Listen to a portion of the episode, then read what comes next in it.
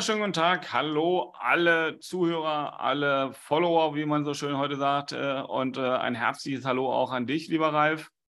Vielen Dank, lieber Sandro. Einen wunderschönen guten Morgen. Wunderschönen guten Morgen. Wir treffen uns wie schon seit Jahren jeden Mittwoch und äh, sprechen über die Dinge, die uns bewegen, die Unternehmen bewegen, die die Menschen im Allgemeinen bewegen, so wie es halt unser Podcast auch immer sagt. Und wir kommen zurück. Ähm, wir sind bei der letzten Folge stehen geblieben bei den Top äh, 10 Kriterien zur Wahl des zukünftigen Arbeitgebers, äh, auch zur Betrachtung bei bestehenden Arbeitgebern, worauf sie achten sollten und haben die ersten fünf Punkte mal so unter die Lupe genommen. Mhm. Oder wie Ralf immer so schön sagt, auch unter das Brennglas.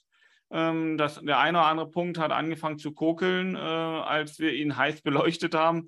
Und haben aber beim letzten Mal versprochen, wir wollen es nicht bei den ersten fünf lassen. Wenn wir über zehn Kriterien reden, dann gehen wir auch auf die weiteren äh, Punkte sechs bis zehn dann ein. Und ähm, das ist insofern ein heißes Thema, weil wir ja uns beim letzten Mal schon gewundert haben, dass sich das so verschoben hat. Ne? Dass also bei den Mitarbeitern Spaß und Erfüllung so im Vordergrund steht in Verbindung mit dem Arbeitsklima ähm, und dass das Gehalt und die Entwicklung des Gehalts auch nochmal eine Differenzierung war. Und dann sind wir stecken geblieben, weil uns auch die Zeit weggelaufen ist bei der Work-Life-Balance. Ja, diese Begrifflichkeit ist ja das, was wir beide eigentlich nicht mögen, weil wir auch äh, schon gesagt haben, naja, was, was wir unter Work-Life-Balance verstehen, was äh, Leute, die sich wenig damit beschäftigen, unter Work-Life-Balance verstehen und was vor allem, ich sage mal so, die 20 Jahre bis 35 unter Work-Life-Balance verstehen, sind schon völlig unterschiedliche Schuhe. Ähm, der Begriff, der deckt eigentlich die Diskussion aus meiner Sicht schon gar nicht mehr ab. Oder wie siehst du das, Ralf? Nein, das war ja das, was wir das letzte Mal sagen. Diese, ähm, was ich ja als Babyboomer noch kannte, die, dieses Pflichtbewusstsein. Ähm, und ich will damit sagen, nicht sagen, dass die jetzige Generation das nicht hat, sondern nur eine andere Auffassung davon. Ja, also Arbeit muss sein. Ich weiß noch, dieser berühmte Satz, den ich das letzte Mal schon zitierte, damals vom Unternehmer. Also wenn Arbeit Spaß macht, dann haben wir irgendwas falsch gemacht. Das ist eigentlich genau das Gegenteil von dem, was man heute lebt und leben will. Und ich habe das ja auch immer genauso, du weißt es, Work-Life-Schizophrenie genannt, mhm. weil ich sage, zwei in einem Leben. Das eine funktioniert nicht ohne das andere. Und ich selber sage immer für mich, ich bin deswegen auch ein glücklicher Mensch, weil ich die Dinge, die ich tun will, auch tun darf und tun kann. Ja, deswegen war das für mich nie und ich habe eigentlich immer viele bedauert, die sagten, ach, ich muss morgen wieder arbeiten.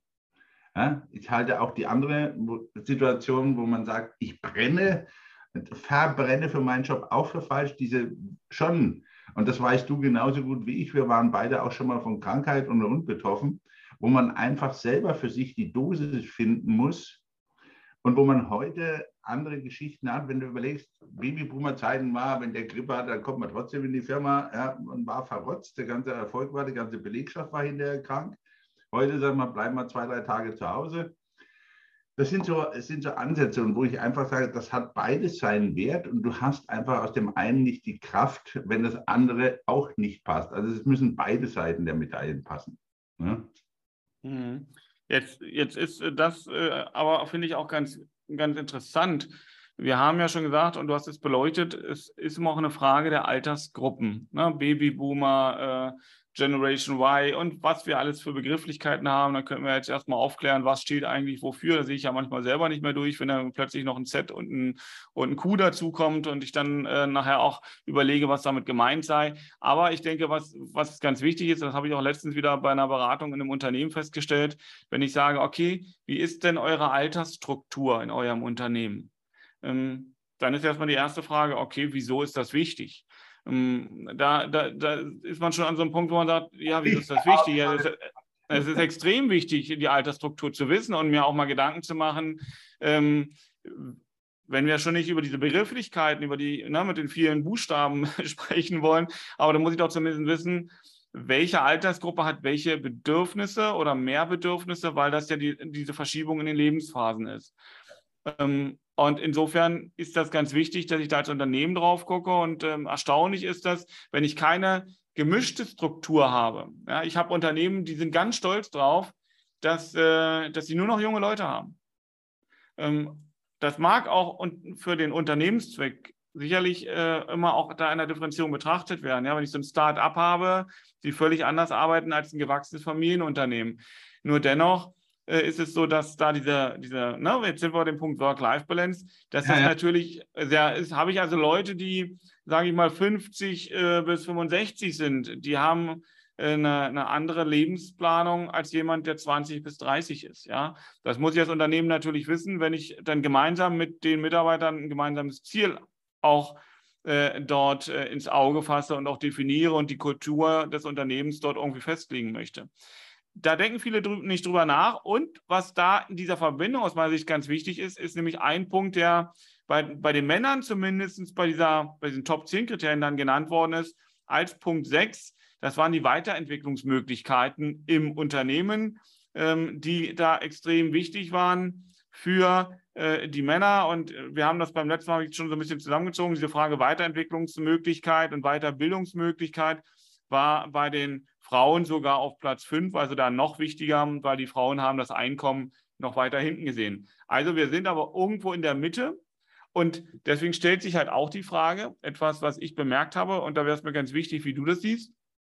Wir haben ja gesagt, Work-Life-Balance bzw. Schizophrenie und jetzt kommt die Frage Weiterentwicklungsmöglichkeiten, Weiterbildungsmöglichkeiten.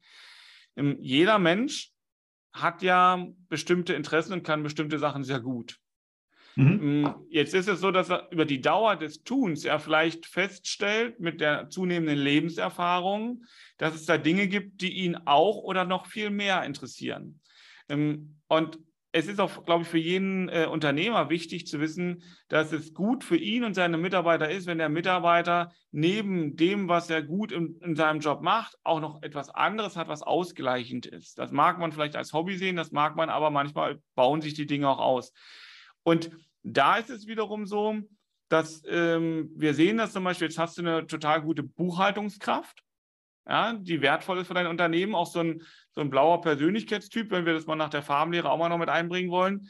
Äh, und als Ausgleich ist es aber so, dass der gerne in der Freizeit Yoga macht, dann noch eine Yoga-Ausbildung macht, Yoga-Lehrer ist und jetzt will der eigentlich auch daneben noch als Yoga-Lehrer arbeiten.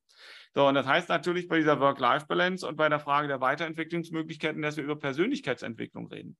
Das finde ich ganz wichtig, dass ich den Mitarbeitern die Chance gebe, nicht nur fachlich sich weiterzuentwickeln.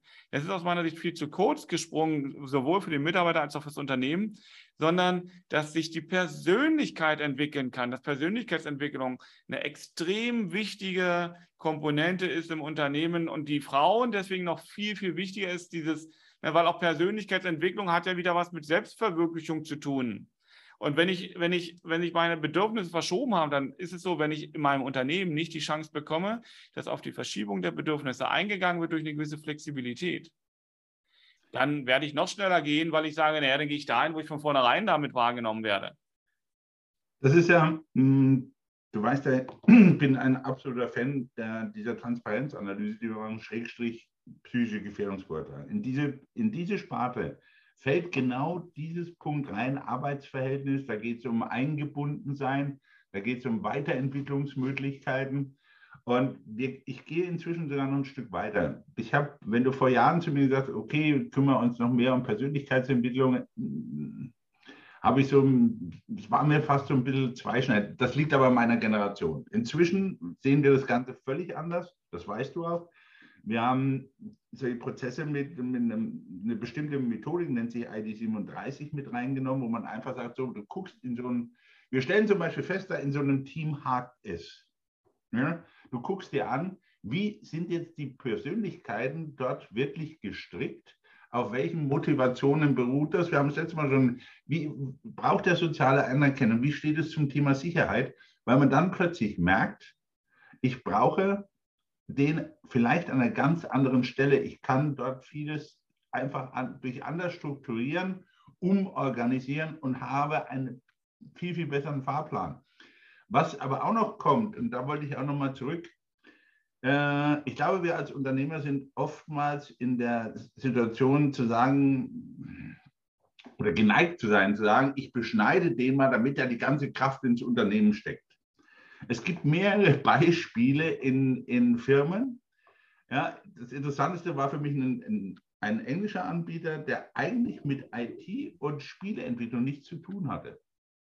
Und der nebenbei einen Mitarbeiter hatte, der sagte, Mensch, Chef, ich könnte hier tolle Computerspiele entwickeln. Inzwischen sind die Marktführer mit. Ja, also ganz, ganz vorne. Hätte nie jemand gedacht, weil der Chef genau das Gegenteil machte. Er sagte, mach mal. Warum eigentlich nicht? Ja, warum nicht diversifizieren? Ja, und das ist ja auch gerade so was, wo ich sage, wo Stärken im Unternehmen liegen können, ja, indem ich, und das ist ja eigentlich gerade dieses Netzwerk, was wir aufbauen, je komplexer und äh, dichter so ein Netzwerk ist, desto leichter reagiert es auf Krisen oder Unabwägbarkeiten. Ja, also das ist immer wieder so ein Rückspiel, auch mit dem Thema Weiterentwicklung der Menschen, die ich dort habe. Und Sandro, wenn wir beide ganz, uns ganz ehrlich machen, in vielen Unternehmen weiß doch das Führungspersonal relativ wenig von seinen Mitarbeitern. Es gibt für mich so eine ganz abstruse Situation. Ich weiß nicht, ob du es mir erzählt hast, wirklich muss ich aus dem Hörensagen erzählen.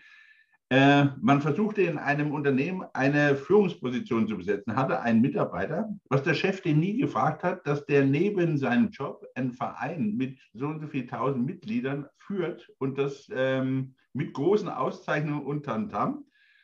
Und man war völlig verwundert, dass, der, dass dieser Mann, nachdem die Stelle fremdbesetzt wurde, einfach gekündigt hat von heute auf morgen und ging. Ja, man war ganz verwundert, hat dann Gott sei Dank jemand so ein, quasi ein, ein Entlassungsgespräch geführt und der darauf sagte, ich verstehe eigentlich die Welt nicht mehr. Wie gesagt, den, den Sie geholt haben, der hat null Erfahrung in Führung. Ich habe sie aber. Und das ist auch so ein, ich denke, dieses Eingebundensein, diese Weiterentwicklungsmöglichkeit überhaupt zu haben.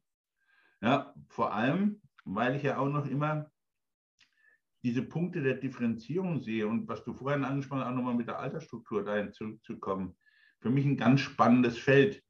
Eine völlige Verrücktheit, und ich bitte das jetzt alle Zuhörerinnen und Zuhörer zu verstehen. Ich halte es einen Wahnsinn, wenn wir zum Beispiel nur über Führung reden äh, und sagen, da müssen wir mal die Frauen zusammennehmen. Und dann müssen wir nur die Altersgruppe zusammennehmen, wo ich sage immer, Leute, das tut mir jetzt fürchterlich leid.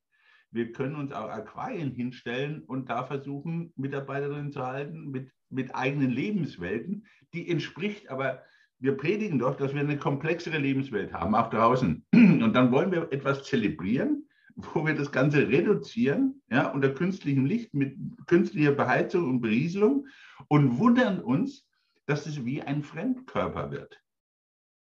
Ja, mhm. ich habe kürzlich so ein, Startup gelesen, die sind ganz, ganz toll, funktioniert toll, wir leben, wir, wir leben New Work, sind aber alle 25 bis 28. Und dann muss ich dir ehrlich sagen, haut es mich vom Stuhl, weil ich sage, New Work ist doch kein Alterslabel. Ja, ich, bin, ich, ich, ich bin ja ganz bei dir. Ähm, wenn ich das Unternehmen ähm, nur mit solchen Ausschnitten sehe. Also so ein Unternehmen wächst, ne? die Mitarbeiter wachsen, die Persönlichkeiten wachsen.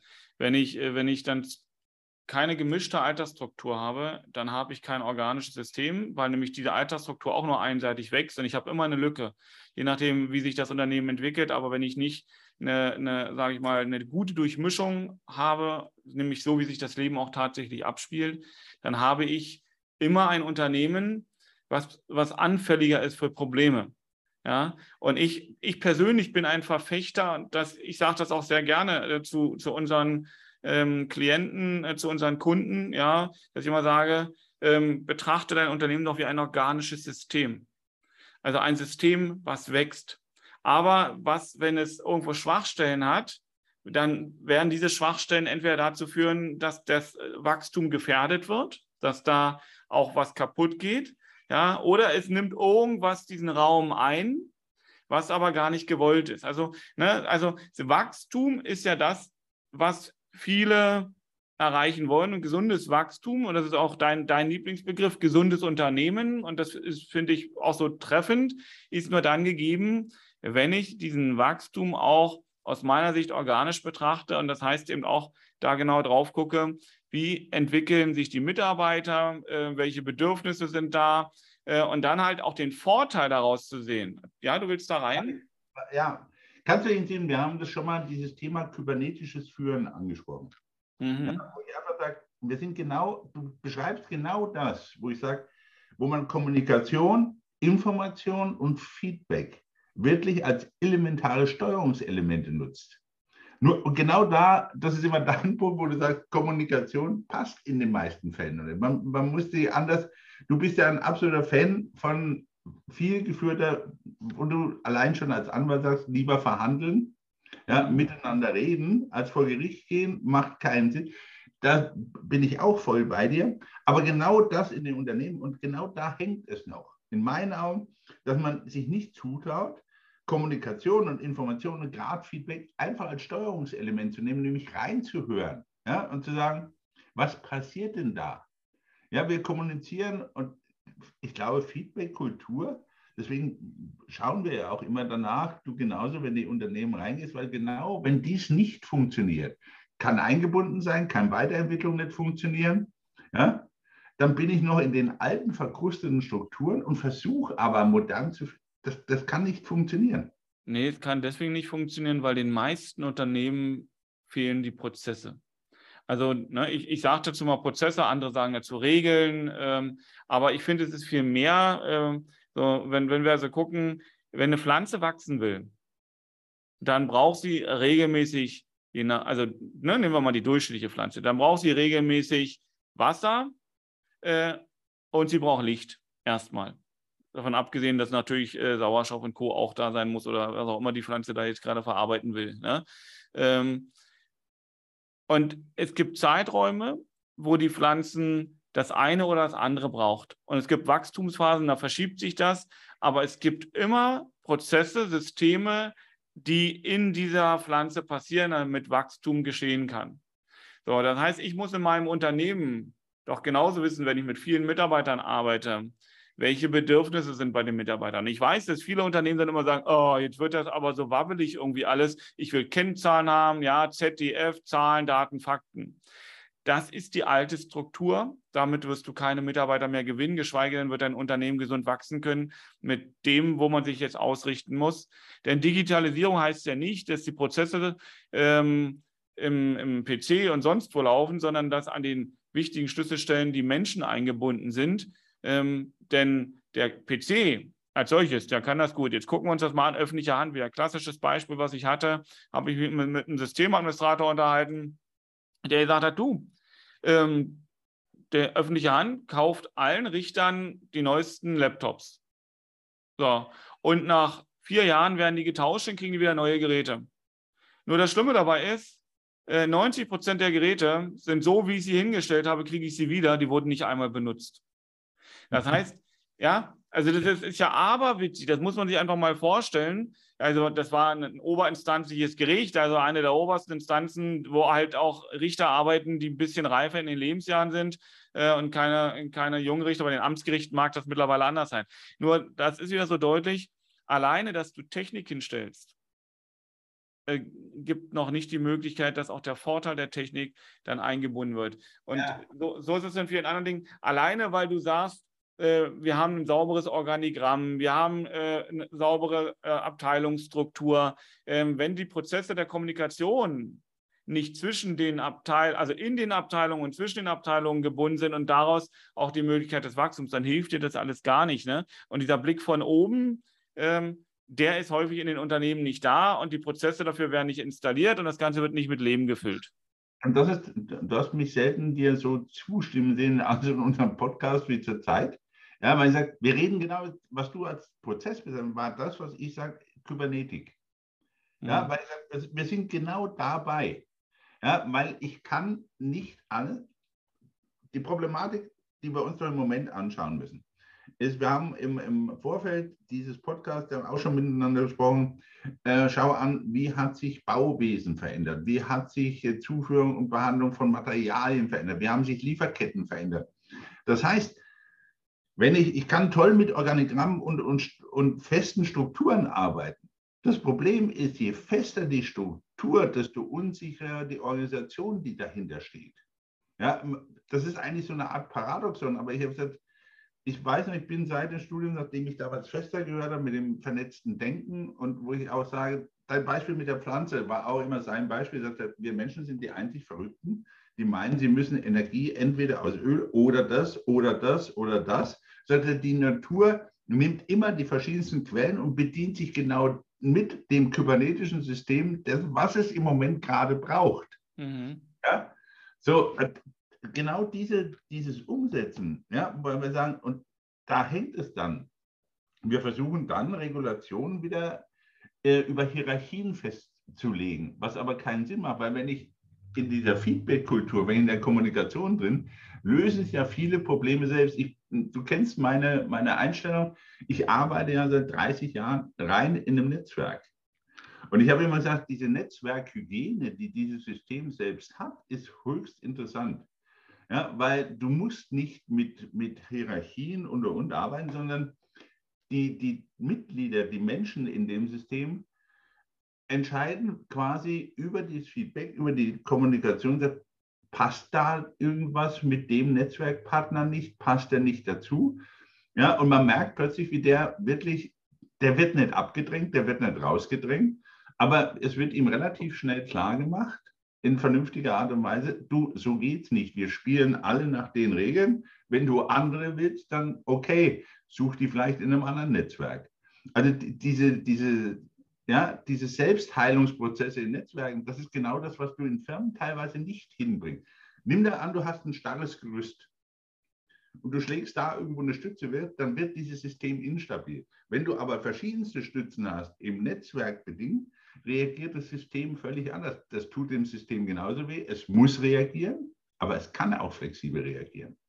Ja, wenn wir in Bildern sprechen, was du angesprochen hast, dann äh, ist es so, dass so gewachsene Strukturen, ne? also auch Unternehmen, äh, und sehr häufig findest du das bei Familienunternehmen, aber auch bei anderen Unternehmen, die gewachsen sind und durchaus auch erfolgreich äh, sind, ähm, dass die eben äh, in, in dem Rahmen der Mitarbeiterführung sehr stark auch in den Organigrammstrukturen denken. Ja, also eine Frage der Dimension. Also Sie gucken eindimensional auf ein Blatt Papier, da haben Sie Struktur, Geschäftsführer, Ast nach unten, Aufgabelung und so weiter und so fort. Ja. Ähm, und da bin ich in diesen festen Wegen nach unten, nach vorne, wann darf ich zur Seite. So. Wenn ich aber in, in Unternehmen, die sich jetzt erst entwickeln, reingucke, dann sieht man aufgrund der flachen Führungshierarchien, dass die mehrdimensional denken können, weil die haben, haben nämlich Netzwerke nicht von oben nach unten in klaren äh, Abzweigungen, sondern das was, das, was du dargestellt hast, sondern die sind alle miteinander vernetzt, weil diese Führungshierarchien weg sind.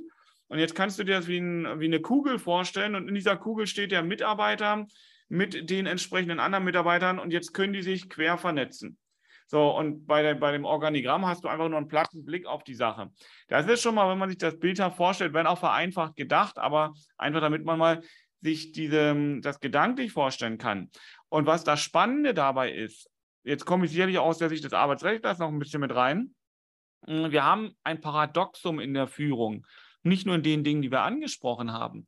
Denn früher ähm, und äh, ich kenne einen, äh, einen, einen, guten indischen Arzt, der mal zu mir sagt, Sandro, wenn du sagst, früher beleidigst du das jetzt. Ne? Deswegen äh, zucke ich da mal ganz kurz. Aber die, die, die, die, ja, die älteren Strukturen und die, die benannten eindimensionalen Strukturen ähm, haben sehr häufig, damit sie diese Strukturen bedienen können, diese Verästelungen bedienen können, ähm, gehen die sehr häufig sehr stark mit dem Weisungsrecht des Arbeitgebers. Ne, ich weise an, ich gebe vor. Und dann geht das in den Strukturen nach unten, nach oben. So. Ähm, und dieses Weisungsrecht, was, was der Unternehmer hat, ist eigentlich, und das ist das Paradoxum, wenn ich das mit flachen Hierarchien sehe, äh, die Möglichkeit immer da, wo der Arbeitgeber ein einseitiges Weisungsrecht hat, immer da sollte er die Tür in der Kommunikation zur Abstimmung mit den Mitarbeitern aufmachen. Denn jetzt muss man das sich mal verstehen. Ich habe sehr häufig äh, in vertraglichen Konstellationen, sprich in den Bindungen des Unternehmens mit den Mitarbeitern habe ich einen Arbeitsvertrag. Und im Arbeitsvertrag wird Bezug genommen auf Tarifvertrag oder tarifvertragliche Normen äh, oder es ist noch ein Betriebsrat mit Betriebsvereinbarung drin. Das sind so feste, starre Geschichten. Jetzt sagen die, mit, die Unternehmen sehr häufig, ja, aber da muss ich mich ja dran halten. Wo soll ich denn meine Mitarbeiter einbinden? Wo ist denn die Kommunikation möglich? Weil allein ein Feedbackgespräch reicht ja nicht aus. Ja, also ich führe mal ein Feedbackgespräch in einem Jahr, haha, da, da bin ich jetzt aber ganz lustig. Das, das hat nichts mit modernem Unternehmen zu tun. Diese Wechselwirkung. Du musst regelmäßig mit deinen Mitarbeitern in festen Abläufen, das kannst du gerade über diese Gefährdungsbeurteilung, die wir äh, schon so oft angesprochen haben, sehr gut managen über dieses System, was wir da entwickelt haben. So, und jetzt bist du aber viel mehr als in einem Feedback-Gespräch, denn du bist in dem Rahmen, wo du was vorgeben kannst als Arbeitgeber, weil du sagst, oh, das ist jetzt nicht abgedeckt von Betriebsvereinbarungen oder von Tarifverträgen. Hier gestalte ich im Unternehmen und ich als Arbeitgeber sage, ich möchte das jetzt so und so haben. Immer das ist der Punkt, zu schauen, dass ich nach den entwickelten Prozessen, bei denen wir begleiten und vor allem, die wir auch mit den Unternehmen gemeinsam so passgenau machen können, dass es für die Unternehmen passt, dass sie genau da die Mitarbeiter einbinden und dass die Mitarbeiter, die doch spezialisiert sind in den Bereichen, wo sie jetzt auch tatsächlich abgerufen werden, dass die das Mehrwissen ins Unternehmen reingeben und man dann gemeinsam Dinge entwickelt. Und dann sind wir auch bei der Schnittstelle Kultur, organisch wachsendes Unternehmen, erfolgreiches Unternehmen. Und dann macht Führung auch Spaß, weil du nämlich deine Mitarbeiter auf die Reise mitnehmen kannst. Und das Paradoxum ist einfach, dass die, die alte Führung verstand das Weisungsrecht als einseitige Vorgabe des Unternehmens und des Führenden. Und heute ist genau das der Punkt, wo ich die Einbahnstraße öffne, wo die Kommunikation im Hin und Her geht. Und wenn man das versteht und an der Stelle im Unternehmen ganz bewusst die Prozesse umbaue, dann wird das auf einmal eine ganz, ganz tolle Geschichte des Miteinanders, weil ich merke, jetzt kann ich das Unternehmen nach vorne bringen, weil jetzt habe ich ein Wachstum, was aus dem Unternehmen herauskommt. Das ist nur noch mal ein so ein Bild, was ich versuche mal zu beschreiben, wo man feststellen kann, wenn man in ein Unternehmen reinguckt, wo man so ein bisschen die Schlüsselstellen sieht. Wie das im Einzelnen konkret reingeht, da würde das heute, glaube ich, zu weit führen. Aber wen das interessiert, der sollte mal schreiben, weil das sind ja genau die Punkte, wo die Unternehmen enorm andere Unternehmen überholen können. Ja, wo ich aber auch sage, dass, da, da kommt aber auch immer eine Geschichte rein, die ich jedem nur ans Herz legen kann.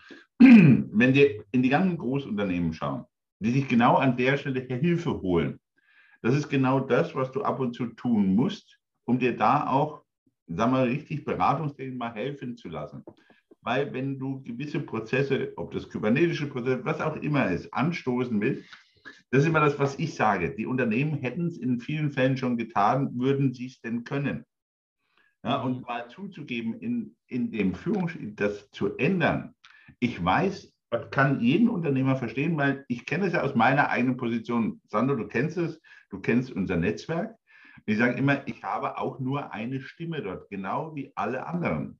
So, das Ganze führt sich aber auch, es muss sich aber, und daran muss man sich dann als Chef in Anführungszeichen oder als Führung oder gewöhnen, dass ich genauso angefasst werde für meine Meinung und sage, die werden hinterfragt.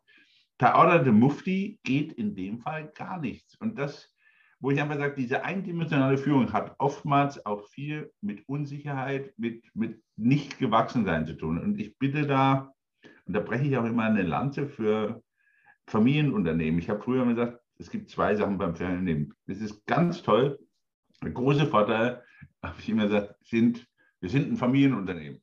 Wir haben einen Nachteil, wir sind ein Familienunternehmen.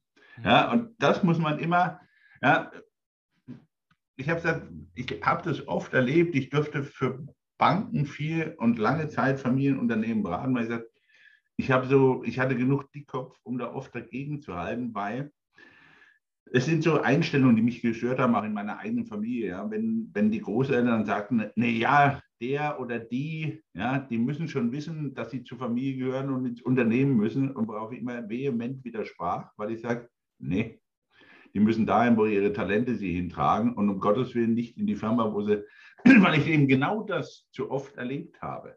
Ja. Mhm. Wenn du, Führung ist eine Geschichte, die wir nie schulen oder sehr wenig. Ja, wenn, wir, wenn wir mal in den klinischen Bereich gehen und liebe Ärzte, seid mir natürlich, ich glaube, die, die einzigen, die überhaupt nicht geschult werden, Chefs sind Chefärzte. Ja, wenn ich die Pflegepersonal anschaue, die laufen durch Strukturen durch und werden, ja, das ist auch eine Art. Ich habe zwölf Jahre Bundeswehr auf dem Buckel. Wenn ich nicht, ich wurde geführt und ich habe genau gelernt, was ich an Führung nicht mag. Ja, und wo ich genau sage, das muss ich auch anders machen. Nur diese Qualitäten, die musst du selber lernen. Die kannst du nur erfahren. So, und ich habe oftmals im Familienunternehmen, wo ich sage, diese, ja, diese Erbfolge des Chefseins, wo ich sage, Leute, ich warne davor, lasst denen die Chance, aus dem Unternehmen mal rauszugehen, Erfahrung zu sammeln, weil ich habe das hier in, dem, in der Hofer Region oft erlebt. Ja, es gibt ja nichts Schlimmeres, du hast einen, den, den sogenannten Übervater. Ja, dummerweise vielleicht auch das Unternehmen gegründet. Und dann kommst du als Sohn, der, ja, der Sohn so der Zweite, dort hinein. Und was du machst, ist eigentlich Kappes. Also du krempelst das Ganze komplett um, weil ansonsten sagt man, ja, der Sandro, das hat er heute verbockt, aber macht nichts, den müssen wir einfach, einfach richten. Ist ja der Sohn vom Alten.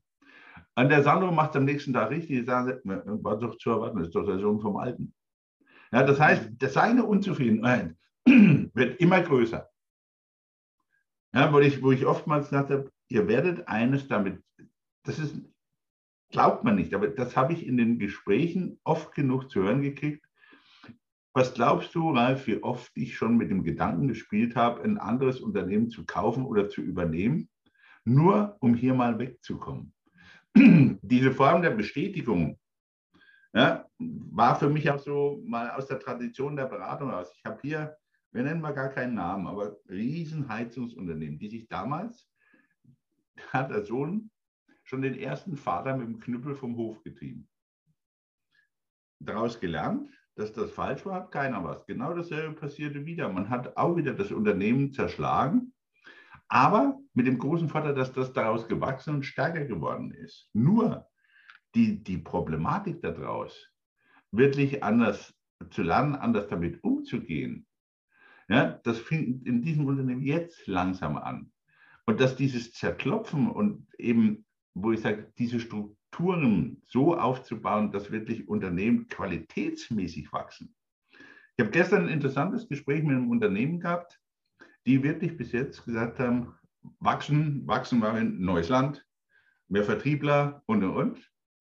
Und gestern rief ich, sprach ich mit dem, dem ich in der, in der Führungsposition kenne. Wir haben uns über ein, völlig anderes Thema unterhalten. Er sagte, wir wachsen nur noch in der Qualität. Irre war, man hat einfach gesagt, dieses Länderwachstum und außen stoppt jetzt und hat mal also man mag jetzt davon halten, was man will, die Anzahl der Trainer und Ausbildungsleute einfach fast verdoppelt. Ja, man sagt, wir müssen da die Führerschaft erinnern, weil das andere macht alles keinen Sinn. Ja, wir, wir müssen in der Qualität, nicht in der Quantität wachsen. Und zwar, die Begründung war auch interessant. Wir wollen uns ein bisschen unabhängig von eben diesen eingeschränkten Lieferketten von dem und dem machen, weil wenn wir dieses Wachstum in der Qualität bevorzugen, haben wir völlig andere Möglichkeiten. Ja, und da sind wir bei unserem Punkt, nämlich wieder zurück zu sagen, Weiterentwicklungsmöglichkeiten. Und das heißt, Weiterentwicklungsmöglichkeiten der Mitarbeiter, aber eben nicht nur fachlich, sondern auch fachübergreifend, insbesondere in der Persönlichkeit, dass man da als Unternehmen einfach auch ein Stück weit größer denkt, um dieses Wachstum zu erreichen, und zwar Wachstum im Sinne von Weiterentwicklung. Und das muss nicht immer noch größer sein, sondern das kann schon, wie du sagst, letztendlich erstmal die Frage der Qualität sein, denn aus der Qualität heraus kann das weitere wachsen, denn wir haben das sehr häufig, das Unternehmen sehr schnell wachsen, aber die Qualität kommt nicht mit. Ja, so, und, und dann stürzen die Dinger irgendwann wieder in sich ein, äh, dann implodieren die äh, und das hilft dann auch keinen. Ähm, aber ich glaube, das ist schon etwas, wo wir, wo, wo, wo wir gesagt haben, da könnten wir wahrscheinlich noch den einen oder anderen Punkt mit reinnehmen. Lass mich aber mal in, diesen, äh, in dieser Statistik beziehungsweise in dieser Top 10 äh, in diesem Ranking mal schauen auf den Punkt, der nach der Weiterentwicklungsmöglichkeit eigentlich den Mitarbeitern und Arbeitnehmern äh, am wichtigsten, sprich dann als äh, weiterer Punkt war, das waren die flexiblen Arbeitszeiten. Ja? Ähm, und auch da muss man, muss man eben so, so, so, ein Stück weit sicherlich staunen. Und ich will mal auch sagen, diese flexiblen Arbeitszeiten waren den Frauen wieder wichtiger als den Männern. Ich glaube, das ist noch so ein bisschen aus den äh, aus den Frauen-Männer-Rollen sicherlich auch geschuldet. Ich will aber mal einen weiteren Punkt mit den flexiblen Arbeitszeiten gleich hinzunehmen, denn der folgt dann als Punkt 8 und das ist die Frage, äh, dass das unter der Arbeitgeber danach ausgewählt wird, wo der Unternehmenssitz ist. Also sprich auch, wo man äh, arbeiten muss nach dem Standort. Ne? Und das ist bei Frauen wie Männern sowohl gleich ähm, der äh, achte Punkt ist in Top 10. Und das finde ich schon auch spannend, wenn wir im, mit der Entwicklung der letzten zwei Jahre ja sehen, dass wir sehr häufig in bestimmten Berufsgruppen, und diese Berufsgruppe wächst ja auch ortsunabhängig eigentlich sind, dass der Standort gar nicht mehr die große entscheidende Rolle spielt. Ähm, also wenn man sich die Statistiken aus den Jahren vor Corona angeguckt hat, da war die Standortfrage, wo muss ich arbeiten, unter den Top 5. Ja, wir sehen, hier ist der Standort abgerutscht. Der ist jetzt also schon bei 8. Ähm, und ich denke, wenn wir uns das angucken, wird er noch weiter rausfallen aus der Frage. Denn wir sind, wenn wir heute modern arbeiten, nur noch in wenigen Berufsgruppen standortgebunden. In der überwiegenden Anzahl der Mitarbeiter äh, ist es so, dass sie nicht mehr standortgebunden sind. Und wenn die Unternehmen sich digitalisieren und vernünftig aufstellen und diese ganzen Prozesse, nämlich des agilen Führens, auch verinnerlichen, dann wird der Standort in vielen Bereichen für den Mitarbeiter nicht mehr interessant sein. Aber für das Unternehmen, was sich nicht modern aufstellt und noch standortbezogen denkt, wird das ein Bruch sein, wo der Mitarbeiter nicht kommt. Du kannst dir mal äh, Bewerbung oder sagen wir mal, du kannst ja Stellenanzeigen, ja, wenn du mal ein bisschen Zeit hast und äh, ich mache das ja in dem Moment, wo das Unternehmen sagt, wir suchen Mitarbeiter und dann sage ich, ja gut, okay, im Rahmen dieser ganzen Prozesse, zeigt mir doch mal, was ihr für, ähm, für Recruiting-Maßnahmen habt. Und dann sagen, ja, wir haben, wir haben ja Anzeigen, na, und dann sage ich, ach, ihr habt Anzeigen. Dann gucke ich mir mal die Anzeigen an. So, und dann gucke ich drauf und jetzt suchen die meinetwegen äh, in einem, in einem Office-lastigen Bereich, ne? die also zu großen Teilen Office-lastig, sprich mit äh, Laptop und Co. arbeiten.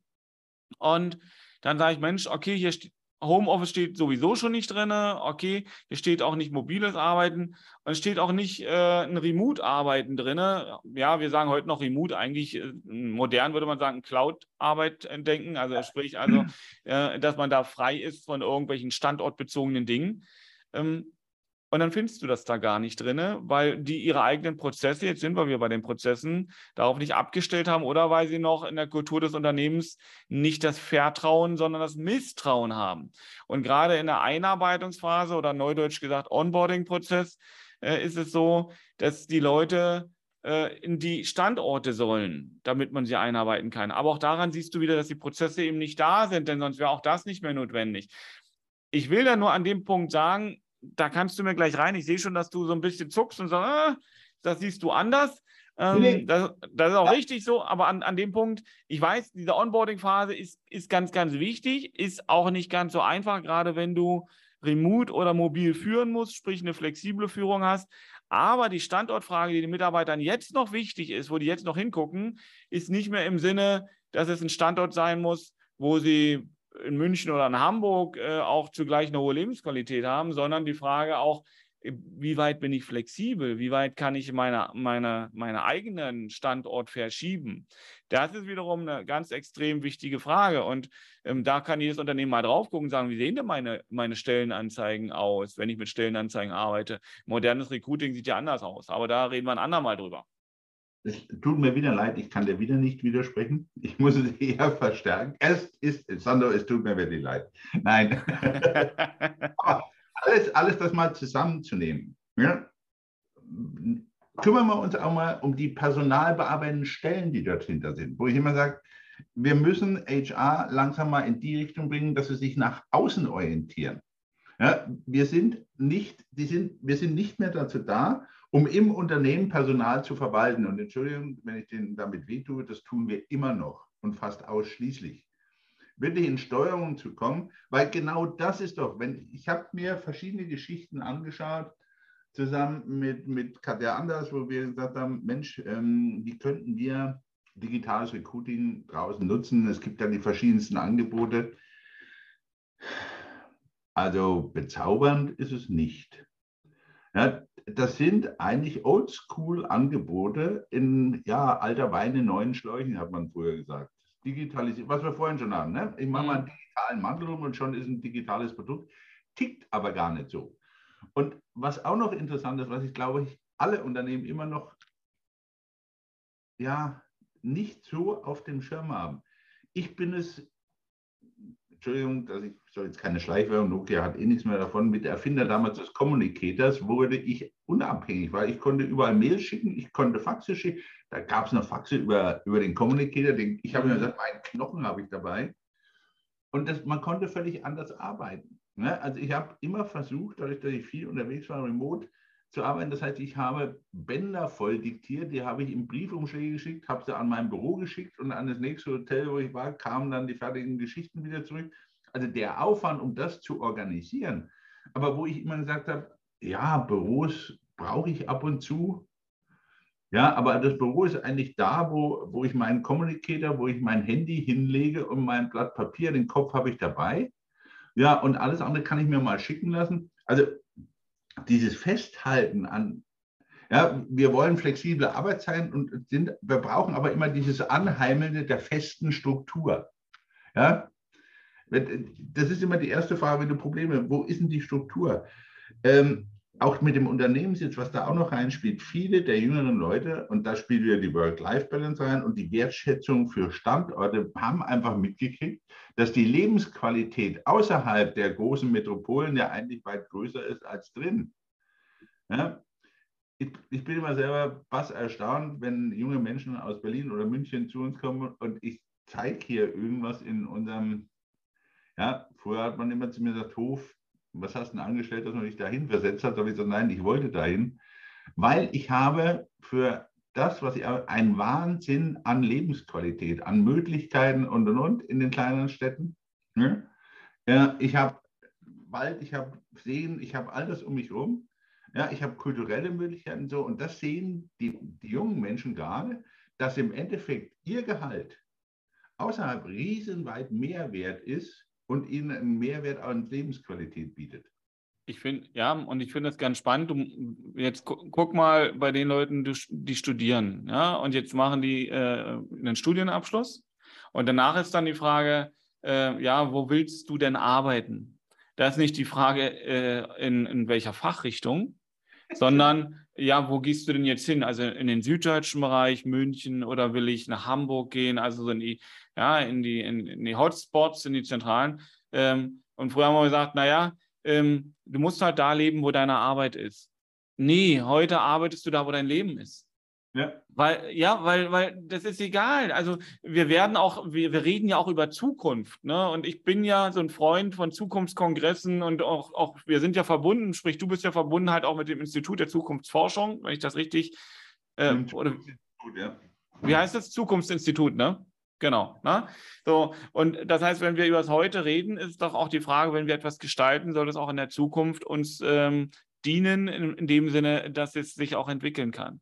So, und wenn man sich das anguckt, wo die Reise hingeht, wenn ich Mitarbeiter binden möchte, mit denen ich in die Zukunft arbeiten möchte, die ja ihre eigene Zukunft planen, dann muss uns das einfach auch klar sein, dass dieses Denken, wie wir es eben oftmals hatten, wenn die Bewerber fertig sind, wenn die Ausbildung fertig sind, ähm, dass die Menschen nicht mehr dahin gehen, wo die Arbeit ist, sondern dass die Arbeit zu den Menschen kommt, nämlich weil es egal ist, wo der Standort ist. Und das finde ich eben ganz, ganz, ganz spannend und lass mich da auch gleich auf den nächsten Punkt noch springen, der nämlich der Punkt 6 ist äh, in diesem Ranking, äh Quatsch, 9, nicht 6 und, und Punkt 9 ist. Auch das ist bei Männern wie Frauen gleich und das ist die Frage der Arbeitsplatzsicherheit. Ähm, da kann man jetzt unken, wie das Ganze wachsen wird äh, im Sinne der Pandemie und der inflationären Entwicklung, die wir gerade haben. Ist bestimmt ein spannendes Thema, wo man Arbeitsplatzsicherheit nochmal ganz gesondert beleuchten könnte. Aber das ist den, den, den Menschen natürlich insofern wichtig, wie diese Arbeitsplatzsicherheit finanzielle Sicherheit heißt. Ne? Und wir Deutschen sind ja so, haben so ein hohes Sicherheitsbedürfnis. Wir wollen ja alles abgesichert haben. Ja? Jedes Risiko muss mit einer Lebens-, mit einer Krankenversicherung, mit einer Hausratversicherung, mit einer Unfallversicherung. Also so viel Versicherung, wie wir Deutschen kennen, glaube ich, äh, kennen, äh, kennen weniger andere Völker. Wir haben also da einen sehr hohen Absicherungsbedürfnis. Und wir haben jetzt überall, was, was wir so herangenommen haben, war Erfüllung, war Freiraum, auch bei dem Thema Standort, dass man unabhängig ist. Ähm, und da kommt das Spannungsverhältnis Sicherheit. Und bisher haben wir immer gesagt, na, die Mitarbeiter ähm, haben die freie Wahl, weil sie sind wenn sie gerade technisch basiert arbeiten, unabhängig von dem Standort und damit natürlich auch unabhängig von dem Arbeitgeber, denn sie arbeiten letztendlich an dem Ort mit ihrer Technik, sagen, nennen wir mal Laptop und Co. Ähm, insofern ist da immer noch auch die spannende Frage, was ist bei Arbeitsplatzsicherheit gemeint für die aus der Sicht des Mitarbeiters? Ja, das ist eigentlich, hast du, das ist für mich ein, ein höchst spannender Punkt, wenn du dich mit den Menschen unterhältst. Äh, ich habe in letzter Zeit nicht selten den Spruch gehört, der Arbeitsplatz war schon sicher, nur ich bin da nicht mehr drauf. Mhm. Ja, ich glaube, über die Pandemie ist vielen bewusst und deswegen auch diese hohe Wechselwilligkeit mit weit über 60 Prozent. Ja, wir haben einen Zugang in Selbstständigkeit, so glaube ich, so extrem, wie wir ihn noch nicht gesehen haben, weil man einfach eins gemerkt hat, ich nehme lieber mein Leben selbst in die Hand, als Spielball dessen zu sein, ja, kommt da eine Pandemie, wie reagiert das Unternehmen darauf? Und das, was, wovor du oft gewarnt hast, oder ich auch, dass, ähm, den Mitarbeitern war dann auch irgendwann nicht mehr klar, wie arbeiten wir. Ja, der eine sagte rein ins Homeoffice, der andere holte wieder alles zurück. Denk mal jetzt den Shitstorm, den Musk dafür ähm, kassiert, zu Recht, ja, wie, wie retrograd er da führt. Aber genau das haben sich Menschen angeschaut und haben gesagt, unser berühmtes Bild vom ICE, ja, es kam der Nothalt Pandemie, alle steigen aus und du guckst plötzlich auf was und sagst, nee, da will ich nicht mehr rein. Weil du plötzlich was Sachen entdeckst an dieser Arbeitsplatzsicherheit, die, die so eine Proforma-Sicherheit ist. Ja, oder wo man, wo man sagt, ähm, entsinne dich an Diskussionen, die wir beide mit Verena Pankoke hatten. Wo man sagt, ja, man hat Homeoffice eingeführt und hat den Mitarbeitern gesagt, ist auch besser, dann seid ihr billiger. Weil dann müssen wir den Arbeitsplatz nicht bezahlen. Ja, also man haut eigentlich demjenigen, Sandro, und ich glaube, das sollten, sollten wir uns wirklich von der, von der, vom Sprachgebrauch mal überlegen. Den, den ich eigentlich halten will, haue ich um die Ohren. Ja, aber der Platz, an dem du arbeitest, der ist ganz schön teuer, Herr Wulff. Ja, mhm. denk mal dran. Das ist eigentlich kompletter Nonsens, was wir da gemacht haben zum Großteil. Also, ja, und, und deswegen bin ich auch der Meinung, dass dieser, dieser Punkt Arbeitsplatzsicherheit aus den Augen des Mitarbeiters eher so gesehen wird, dass er sagt, wie zukunftsfähig ist mein Unternehmen aufgestellt, dass auch mein Arbeitsplatz so sicher ist, dass ich den auch weiterleben möchte, nicht nur kann, sondern auch möchte. Und ähm, da sind wir wieder bei der Frage äh, der Vision, des gemeinsamen Gestaltens der Zukunftspläne. Weil wenn der Mitarbeiter intrinsisch motiviert, das haben wir ja bei der Frage Spaß und Erfüllung schon als Punkt 1 äh, in der letzten Folge gehabt, dann ist es natürlich auch so, dass der die Zukunft mitgestaltet und dann ist das Sicherheitsbedürfnis ja schon darin gegeben, dass er sagt, es ist ja meins, wo ich mit hingehe. So, und da sind wir noch bei einem Punkt, den, den auch die wenigsten Unternehmer in meinen Augen in ihrer Wichtigkeit sehen den Purpose, den Nutzen des Unternehmens für die Gesellschaft, beurteilen die Mitarbeiter als extrem wichtig. Ja, ich kann mich entsinnen, ich habe kürzlich erst eine, eine, Diskussion mit einer Führungskraft geführt, der sagt, ich verstehe nicht, dass, dass wir Nachhaltigkeit, die wir eigentlich darstellen können, gar nicht betonen, die ist doch so wichtig. Ja? Und wo man plötzlich merkt, dass einfach Blickrichtungen auseinandergehen, Bewusstsein anders kommt, ja, und dann aus dem, das stellt auch eine Arbeitsplatzsicherheit. Und das ist das Wichtige, was mhm. du sagst, das ist diese Zukunftssicherheit. Ja? Genau. Entschuldigung. Aber man darf es nicht damit verwechseln, das ist nichts Statisches. Sicherheit muss auch eine Dynamik haben. Das heißt, das Ganze muss mitwachsen. Sicherheit war bei uns früher immer eine Statik. Richtig. Ja? Du hast einen, einen Zustand versichert. Ja, unversehrtes Auto. Wenn Schaden hat, wieder unversehrt. Ja, aber genau das, und das ist das, was alle verunsichert, auch in dem, das Führungspersonal, ich glaube, es wäre wichtig, das einfach zuzugeben, ist, mit welcher Geschwindigkeit wir Veränderungen haben. Ja, wir haben einerseits den Generationenwechsel drin, der nie offen zugegeben allen Schwierigkeiten macht, weil es so viel Unverständnis, wie ich in letzter Zeit in Gesprächen durch die verschiedenen Generationen für die andere erlebt habe, ist für mich absolut verwunderlich, fast ein Horrorszenario. Da läuft so wenig Kommunikation. So, dann kam die Pandemie dazu. Jetzt kommt der Krieg in der Ukraine dazu. Und das ist so ein Maß an Unsicherheit für den Menschen, wo du sagst, äh, ich glaube wirklich, dass für viele äh, so ein bisschen diese, dieses Beheimaten in sich fehlt, weil dieses, dieser Wohlfühleffekt. Ja, früher hat man gesagt, ja, manche haben dann für den die Wärme, die sie beim, am Rücken gespürt haben, als sie über den Tisch gezogen haben, als Nestwärme verwechselt. Ne? Das ist, wo man immer sagt, man muss immer höllisch aufpassen, woher Wärme kommt. Aber ich sehe das ja auch bei uns. Ja, wir haben plötzlich einen Zulauf an Menschen, weil die sich irgendwo aufgehoben fühlen wollen. Und plötzlich gemerkt haben, dass so ein Netzwerk viel mehr Geborgenheit bieten kann, hm. als in dem Stadion. Ja, dieses, wenn du siehst, wie viele junge Menschen zwischen, ich sage fast Ende 20 bis 35, 36 aus ihren Unternehmen aussteigen, um in die Selbstständigkeit zu gehen, weil man einfach sagt, dann übernehme ich halt lieber selber die Verantwortung, weil ich sehe den Nutzen dort in dem Unternehmen, wo ich drin bin. Das darf man wirklich nicht unterschätzen. Diese weichen Faktoren, wir haben oft genug darüber geredet, treiben die Menschen aus den Unternehmen, wenn sie einfach merken, dass ihre, ihr Vorgesetzter, der oberste Chef, dafür überhaupt kein Gefühl haben, dann gehe ich mhm. lieber jetzt.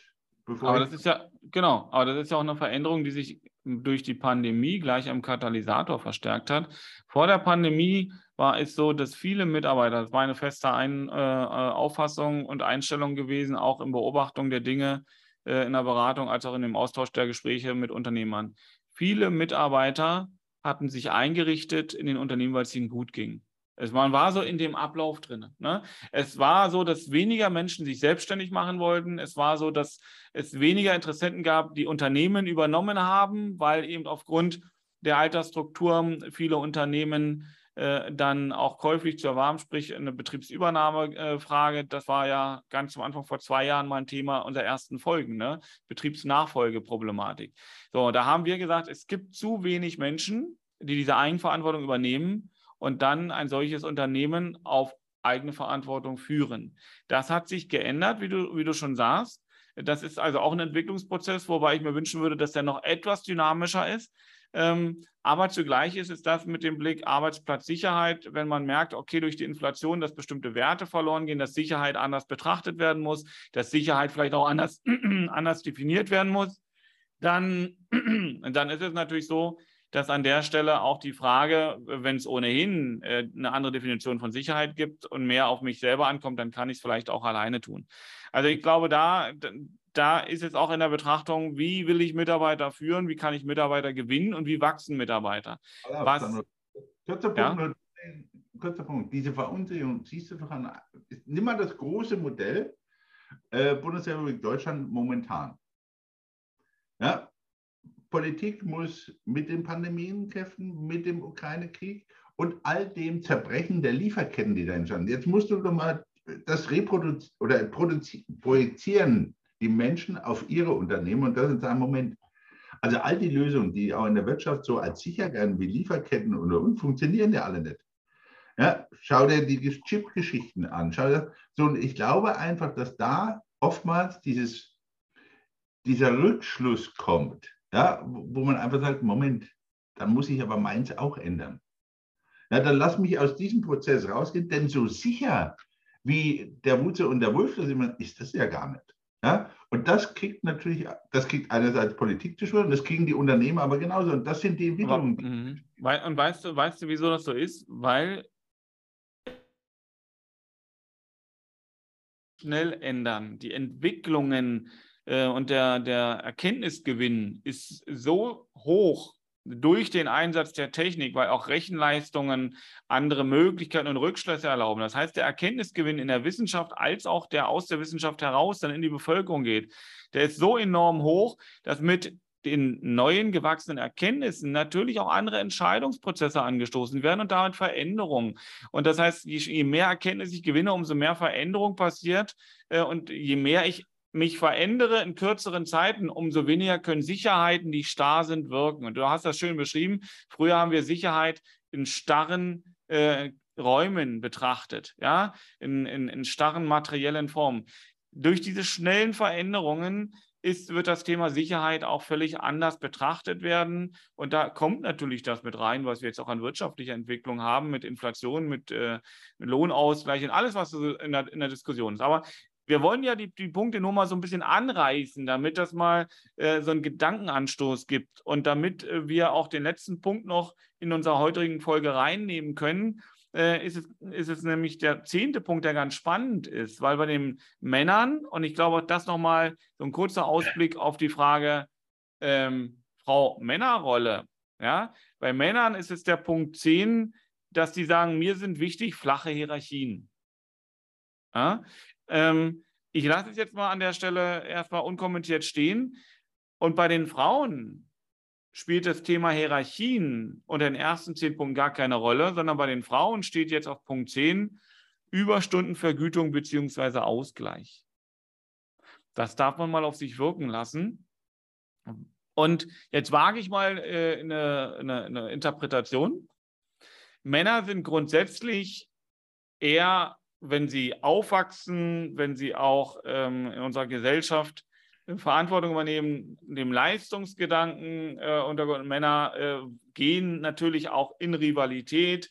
Ähm, Männer balgen sich, also sprich Jungs, ja, wenn Jungs, Männer vielleicht nachher nicht, dann, dann sind sie schon domestiziert, aber äh, Jungs, ja, aber, aber Jungs, ja, das, das kannst du beobachten bei, bei, bei, bei Jungs im Kindergarten, äh, die messen sich, die messen ihre Kräfte, dann messen sie sich später im Sport, dann kommt, kommt letztendlich die Pubertät. Also das ist immer eine Frage von Wettbewerb und man, man stößt immer auch gegen feste Hierarchien auf, weil die einen hindern, im Wachsen, weil dann muss ich mich wieder an irgendeiner Stelle reiben.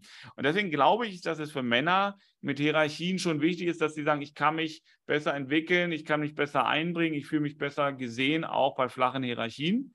Ähm, und bei den Frauen ist es so, dass sie sagen, das ist natürlich jetzt schwierig. Der eine oder andere wird jetzt die Nase rümpfen und sagen, ja, du bist ja selber in, in Geschlechterrollen, ja. äh, aber ich will es auch mal provozieren. Aber wieso kann einer, wieso ist es den Frauen äh, dieser Überstundenausgleich so wichtig? Weil es vielleicht auch damit zusammenhängen kann, dass wir immer noch keine gleiche Bezahlung zwischen Männern und Frauen haben. Äh, und dass Frauen sagen, wenn ich schon mehr einbringe, dann will ich es aber auch vergütet bekommen. Ähm, kann so sein, muss nicht so sein, aber das ist auch mal so ein Impuls, den man mal reinschmeißen kann, wo äh, ich mir gerne Widerspruch zu anhöre. Aber es ist ja in den aktuellen statistischen Auswertungen bei diesen Top Ten nun mal an dieser Stelle ein Unterschied, der ja doch sehr wahrnehmbar ist. Ja, aber ich, ich möchte gerne dich um eines bitten. Lass uns doch dieses Gespräch über diesen Punkt in die nächste Woche als Einzelthema reinnehmen.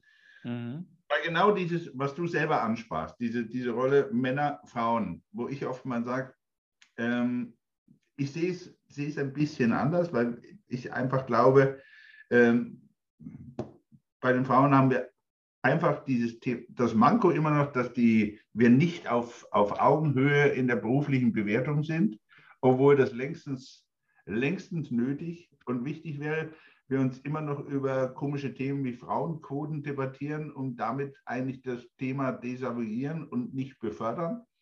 Ja, weil wenn wir auf Augenhöhe beidseitig werden, würden wir über eine Frauenquote überhaupt nicht reden und die in meinen Augen, entschuldigen Sie meine Damen und Herren, auch manchmal gewisser Nonsens ist, wenn Sie die Vergleich Anzahl Männer, Frauen sehen, wird diese Durchmischung in Führungsrunden eine völlig andere werden.